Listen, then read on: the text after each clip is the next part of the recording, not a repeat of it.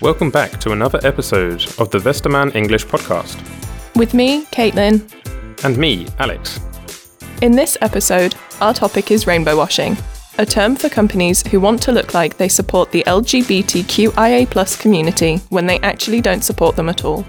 We'll talk about what rainbow washing is, why it's so problematic, and how to spot it. So, let's start with part one. What is rainbow washing? Before we start, let's talk about the term LGBTQIA. Basically, it's a term for all people who are not heterosexual or cisgender.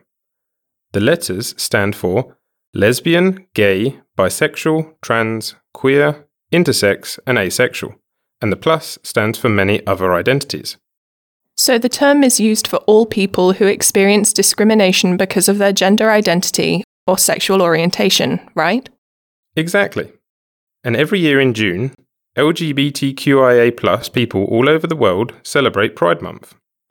It remembers the Stonewall riots in June 1969 in New York City, when queer people in New York started to fight for equal rights. Have you ever noticed anything different in June, Caitlin? Of course.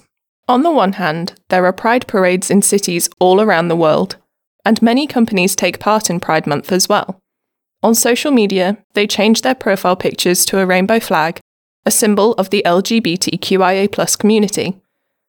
Many clothing companies also sell clothes with rainbows on them, but then in July, everything is back to normal. And this is what many people might call rainbow washing.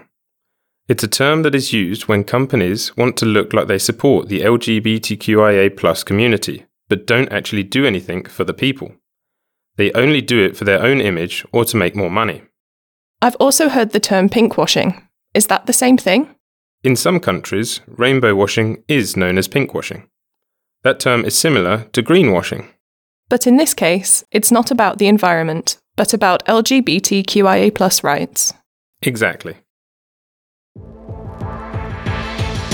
Part 2 The Problem with Rainbow Washing.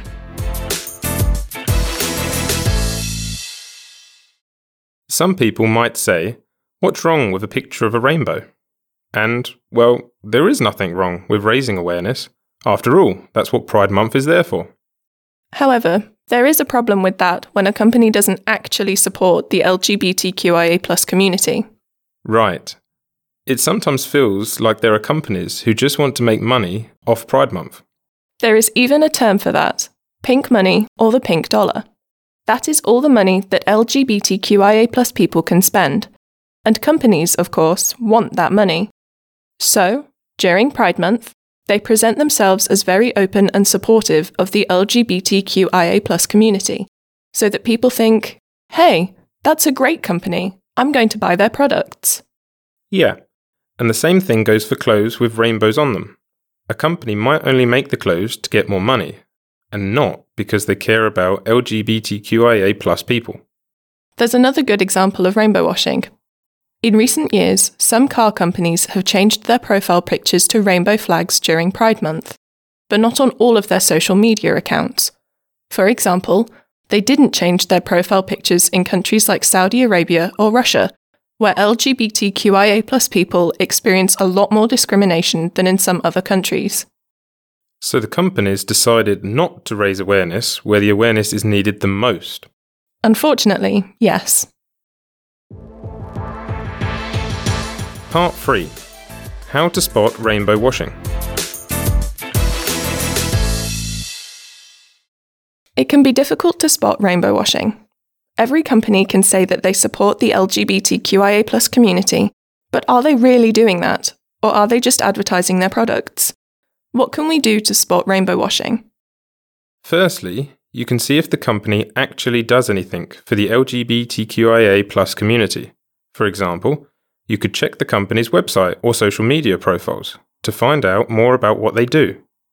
Yeah, for example, is the company showing support to make itself look good or to help the community?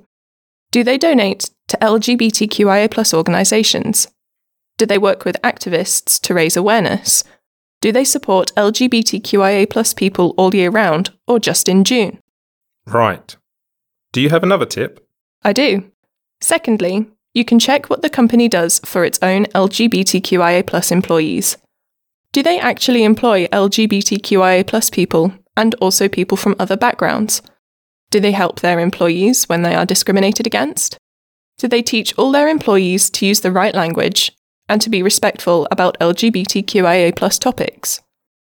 Of course, one thing to keep in mind is that not every LGBTQIA person thinks the same about rainbow washing. Some people are happy that companies post rainbow flags to raise awareness. Other people are very critical and say that companies are taking advantage of LGBTQIA people and cultures. I guess things aren't just black and white when it comes to rainbow washing. Over to you.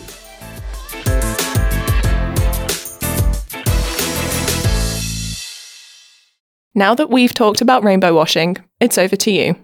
What do you think? Can rainbow washing be a good thing, or is it always bad? Is there more that companies can do to support the LGBTQIA community? That's all we have time for today.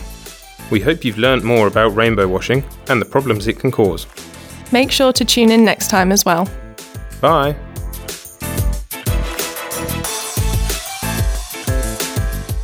Teachers can find a free worksheet and a transcript of this episode at www.westermann.de/english. Make sure to learn more about our English textbooks and our free materials for your English lessons. The Westermann English podcast is produced by Thomas Goodchen. The speakers in this episode are Caitlin Ayres and Alex Pavley. Music by AudioHub.com.